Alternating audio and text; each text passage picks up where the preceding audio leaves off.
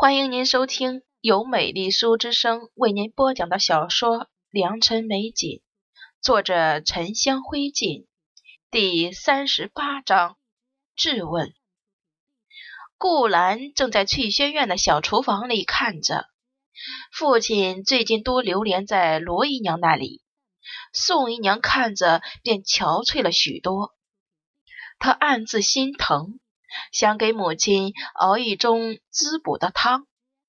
紫菱过来说：“大少爷来了。”顾兰接过木槿递过的帕子擦手，吩咐厨房的婆子小心看着砂锅的火候，踏进了院子的屋廊里。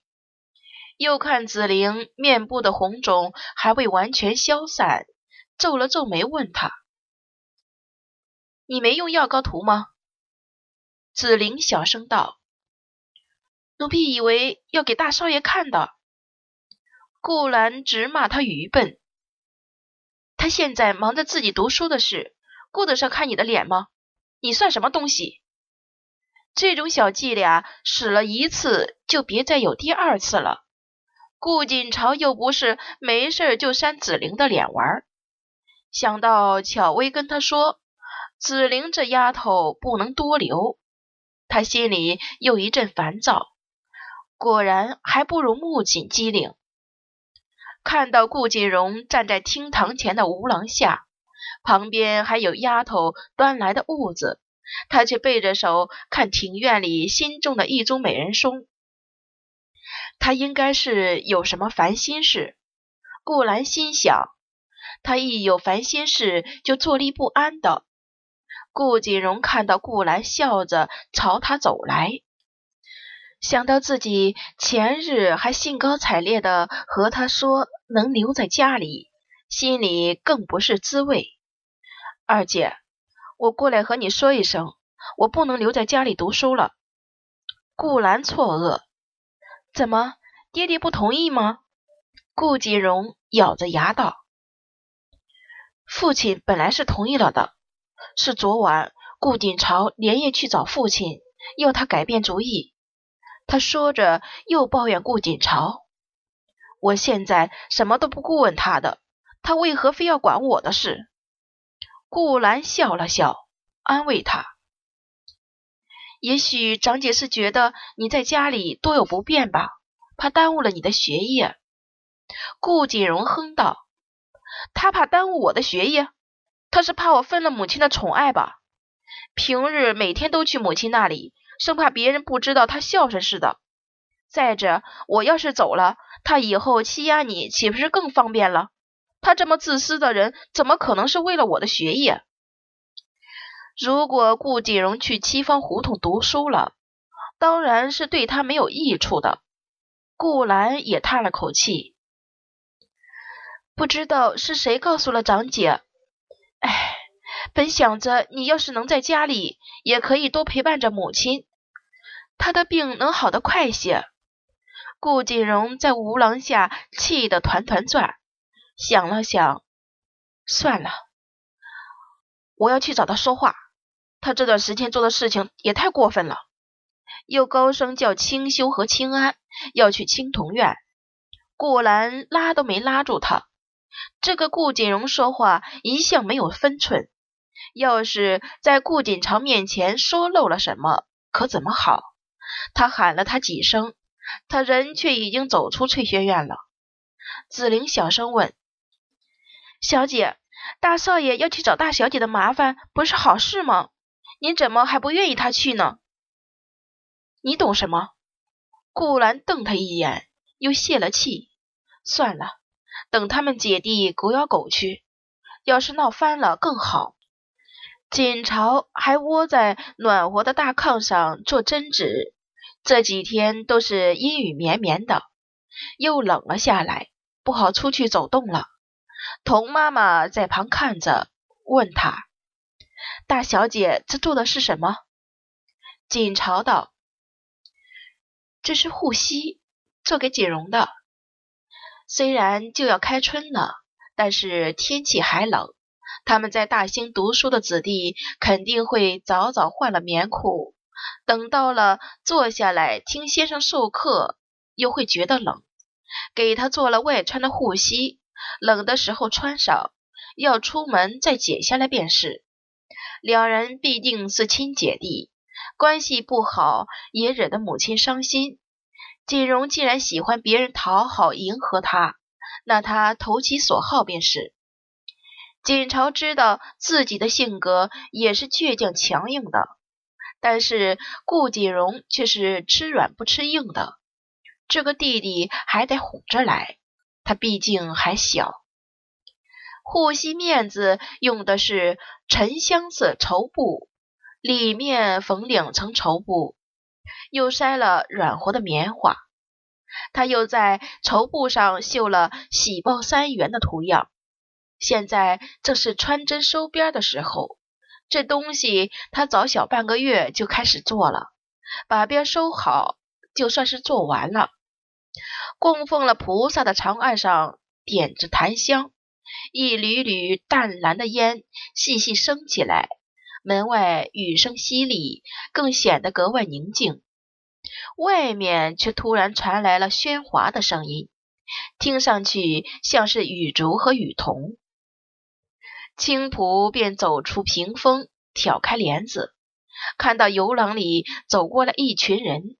他眯了眯眼睛，仔细看，和锦朝说：“小姐。”是大少爷带着他那两个书童过来了，似乎是直接闯进来的，两个小丫头拦都拦不住。锦朝叹了口气，该是来问我他读书的事，你放他进来就是。顾锦朝，你可在里面？顾锦荣高声喊着进了东次间，给他打伞的书童收了伞，站在门外。锦朝站起身。拿过一旁的披风，顾锦荣已经走过了屏风。他穿着石蓝色直多，发稍微湿，清秀端正的脸上，一双眼眸正阴沉地盯着他。锦朝却不恼，走到他身边，想给他披上披风。你这冒着雨也来了。顾锦荣一把打开他的手，我不要你假惺惺的。锦朝收回手，笑着说：“那你自己把披风披上吧。要是受寒了，可不能启程去大兴了。”“谁说我要去大兴了？”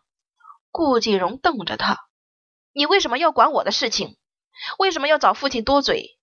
你怕我在，母亲就没有那么宠爱你？还是你怕我在，陷害二姐就碍手碍脚的？”话问的一声比一声高。童妈妈和青浦都被他镇住，白云和彩芙更是大气都不敢喘。锦朝放下手中的披风，静静地看着他许久，才问：“你真的是这么想的？你觉得我就是这样的人？”顾锦荣冷笑：“哼，你不是这样的人，那你是什么样的人？你把刘香打疯了，赶她出府，因为紫菱帮他求情。”就只是青浦打他，还非逼得父亲纳妾。你不是这样的人，难道我才是？二姐才是？这些事都是你的事，我没有说话的余地。但是你别管我的事，我想在哪里读书就在哪里读书，用不着你多嘴。锦朝的心瞬间凉透了，他反倒又笑起来。这些都是谁告诉你的？顾锦荣继续道。你别说，又是二姐污蔑你。我告诉你，这些事我都是找府里面的人问过的。你怎么能这么想二姐？二姐对你是真心诚意的好，她还经常劝我不要和你冲突，说母亲会不高兴。我为了母亲和二姐，多少次都忍下来了。你，你真以为别人都和你一样歹毒吗？锦朝瞥了顾锦荣一眼。坐回大炕上，拿起自己刚做好的护膝。这么说，还是有人告诉你，你才会去问的。他继续说：“如果顾兰真是想我们和睦，他会告诉你这些事吗？他会偶然提起，让你自己去查吗？顾兰为了你好，会让你留在家里读书吗？”锦朝的声音很平静，很淡，但是四周都没有一点声音，反而格外的清晰。他是想拖累你的学业，让你最后变成一无是处的公子哥，而我又何必和你争母亲的宠爱？母亲最宠爱的一直都是你。你在他膝下长大的时候，我远在季家。至于你说我陷害顾兰，我作为顾家嫡长女，为什么要去陷害他？我想要他的什么东西吗？谁在陷害谁？你究竟分清楚没有？从静安居回翠轩院，紫菱会经过静芳在外吗？她是早就在那儿等着你了。顾锦荣以为锦朝会如原来一般狠狠瞪着他，或者是骂他，但是他没有，他连看都没看他。窗外雨淅淅沥沥，格扇开着，能看到院子里新搭好的葡萄藤。锦朝转头看着窗外，柔和的侧脸平静如水。顾锦荣的气焰突然就消失了。他仔细想着顾锦朝说的每一句话，其实他说的很有道理。他脸色一白，怎么可能呢？二姐待他一向如此亲和友善，不可能会在心里算计他。你休想污蔑二姐！顾锦荣的声音弱了。你有什么证据不成？锦朝道：“我是你的嫡亲姐姐，为什么要害你？”声音低了下去。顾锦荣看他转过头，才知道为什么他不看他。他竟然哭了。他一时间愣住了。他从来没见过顾锦朝哭。他一直觉得顾锦朝不会哭。他这么嚣张跋扈，谁能让他哭呢？他想起顾锦朝十岁的时候，非要和他们一起玩秋千。顾兰荡秋千的时候摔倒了，哭得眼泪汪汪的。父亲几个姨娘轮番的安慰他，自己还要去寻窝司堂逗他开心。顾锦朝站在旁边，冷冷的看着他们，一个人转身走了。大家找了他好久，才在一个院子的耳房里找到他。